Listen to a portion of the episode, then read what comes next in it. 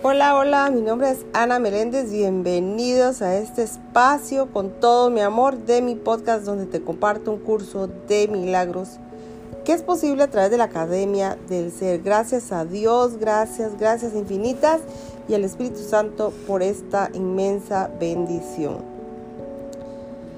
Bueno, mis amores, estamos en el capítulo 13, capítulo 13, parte 10 como título Tu liberación de la culpabilidad. Y la lectura de hoy dice, estás acostumbrado a la noción de que la mente puede ver la fuente del dolor donde, donde ésta no se encuentra. El dudoso servicio de tal desplazamiento es ocultar la verdadera fuente de la culpabilidad y mantener fuera de tu conciencia la percepción plena de que dicha noción es demente. El desplazamiento siempre se perpetúa mediante la ilusión de que la fuente de la culpabilidad de la cual se desvía la atención tiene que ser verdad, y no puede sino ser temible, o de lo contrario no habrías desplazado la culpa hacia lo que creíste que era menos temible. Estás dispuesto, por consiguiente, a mirar a toda clase de fuentes, siempre y cuando no sea la fuente que yace más adentro con la que no guarda no guardan relación alguna. Las ideas de mente no guardan ninguna relación real, pues por eso es por lo que son dementes.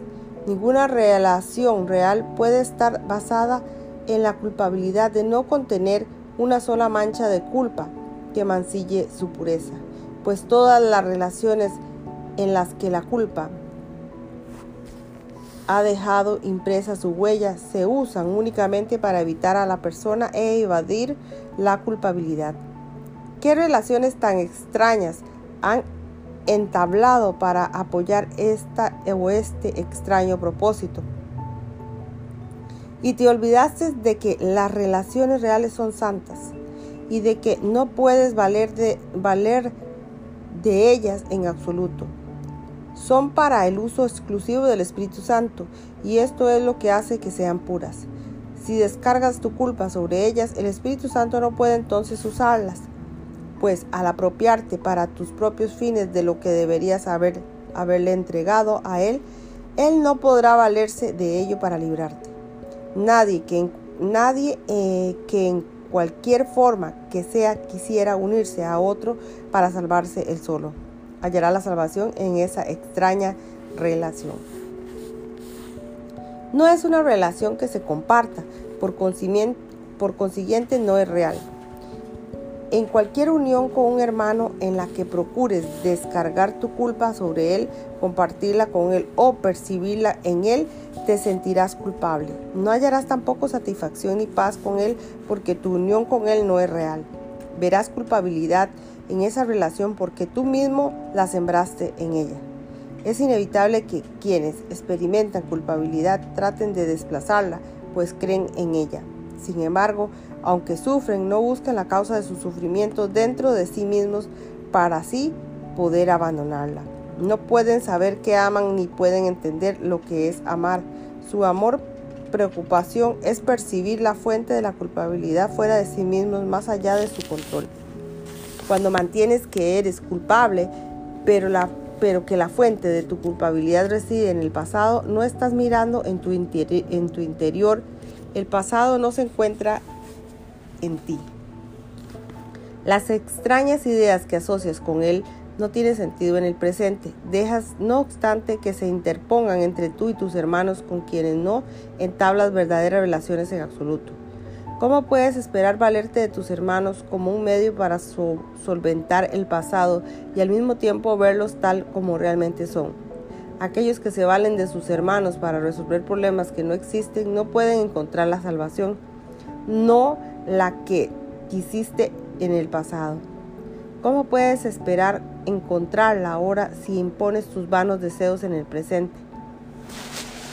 Resuélvete por consiguiente a dejar de ser como ha sido. No te valgas de ninguna relación para aferrarte al pasado, sino que vuelve a nacer cada día con cada una de ellas.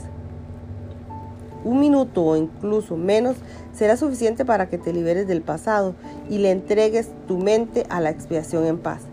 Cuando le puedas dar la bienvenida a todos tal como quieres que tu Padre te la diese a ti, dejarás de ver culpabilidad en ti mismo, pues habrás aceptado la expiación, la cual seguía refulgiendo en tu interior mientras soñabas con la culpa, si bien no la veías porque no buscabas dentro de ti.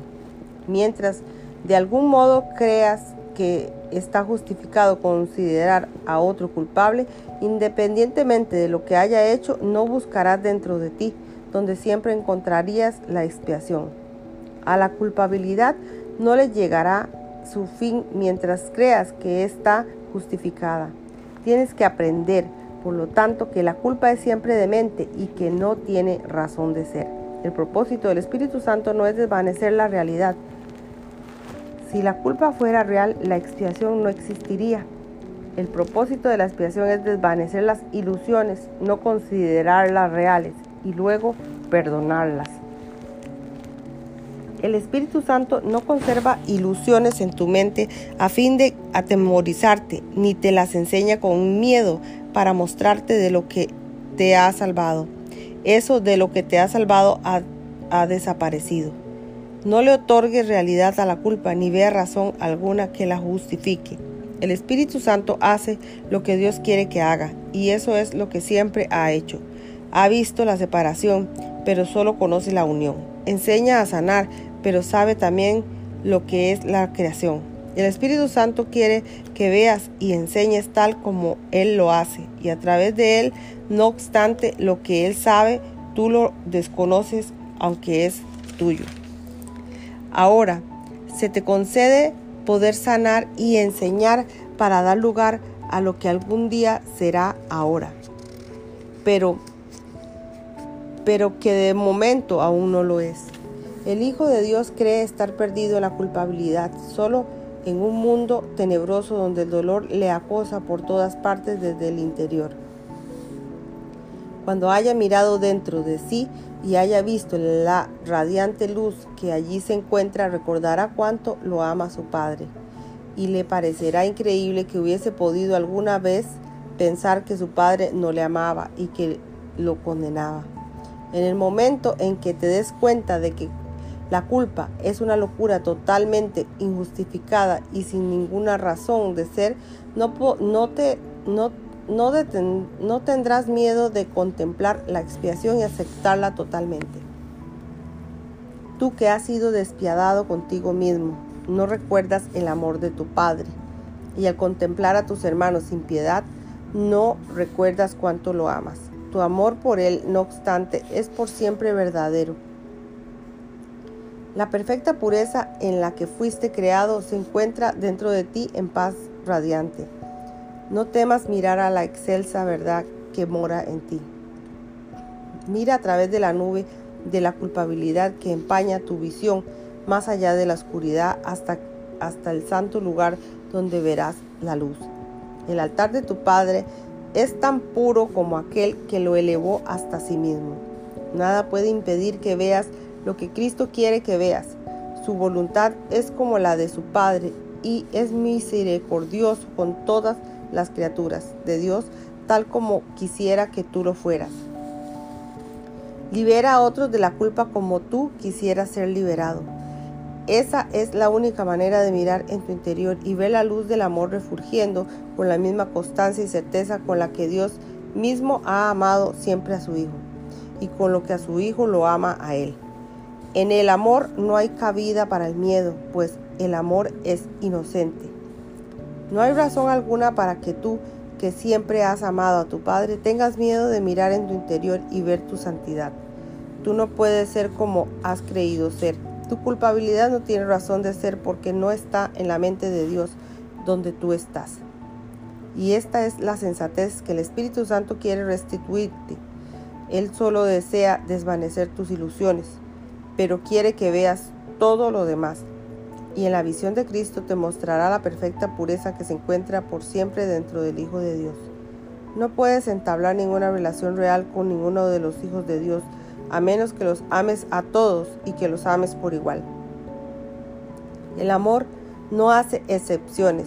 Si otorgas tu amor a una sola parte de la afiliación exclusivamente, estarás sembrando culpa en todas tus relaciones y haciendo que sean irreales. Solo puedes amar tal como Dios ama.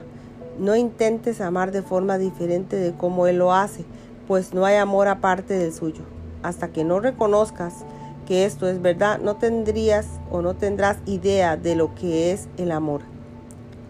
Nadie que condena a un hermano puede considerarse inocente a que mora en la paz de Dios. Si es inocente y está en paz, pero no lo ve, se está engañando y eso significa que no se ha contemplado a sí mismo. A él le digo, contempla al Hijo de Dios, observa su pureza y permanece muy quedo.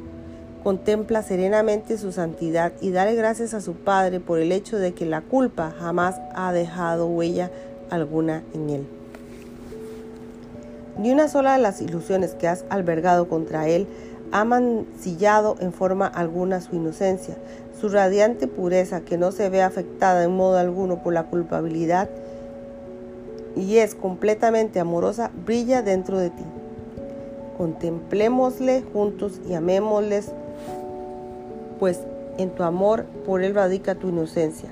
Y solo con que te contemples a ti mismo la alegría y el aprecio que sentirás por lo que veas irradiará la culpabilidad para siempre. Gracias, Padre, por la pureza de tu Santísimo Hijo, a quien creaste libre de toda culpa eternamente. Al igual que tú, yo deposito mi fe y mi creencia en lo que tengo en gran estima. La diferencia es que yo amo solamente lo que Dios ama conmigo y por esa razón el valor que te otorgo trasciende el valor que tú te has atribuido a ti mismo y es incluso igual que el valor que Dios mismo me otorgó amo lo que Él creó y le ofrezco toda mi fe y todo el poder de mi creencia. Mi fe en ti es tan inquebrantable como el amor que lo profeso a mi Padre. Mi confianza en ti es ilimitada y hasta desprovista del temor de que tú no me oigas. Doy gracias al Padre por tu, por tu hermosura y por los muchos dones que me permitirás ofrecerle al reino en honor de su plenitud que es la de Dios alabo seas tú, alabado seas tú que haces que el Padre sea uno con su propio Hijo. Por separado no somos nada, pero unidos brillamos con fulgor tan intenso que ninguno de nosotros por sí solo podría ni siquiera concebir. Ante el glorioso e-, esplendor del reino, la culpabilidad se desvanece y habiéndose transformado en bondad, ya nunca volverá a ser lo que antes fue. Cada reacción que experimentes estará tan purificada que será digna de ser ofrecida como un himno de alabanza a tu Padre. Ve en lo que Él ha creado únicamente a la alabanza a Él, pues Él nunca cesará de alabarte a ti. Nos hallamos unidos en esta alabanza ante las puertas del cielo, donde sin duda habremos de entrar debido a nuestra inocencia.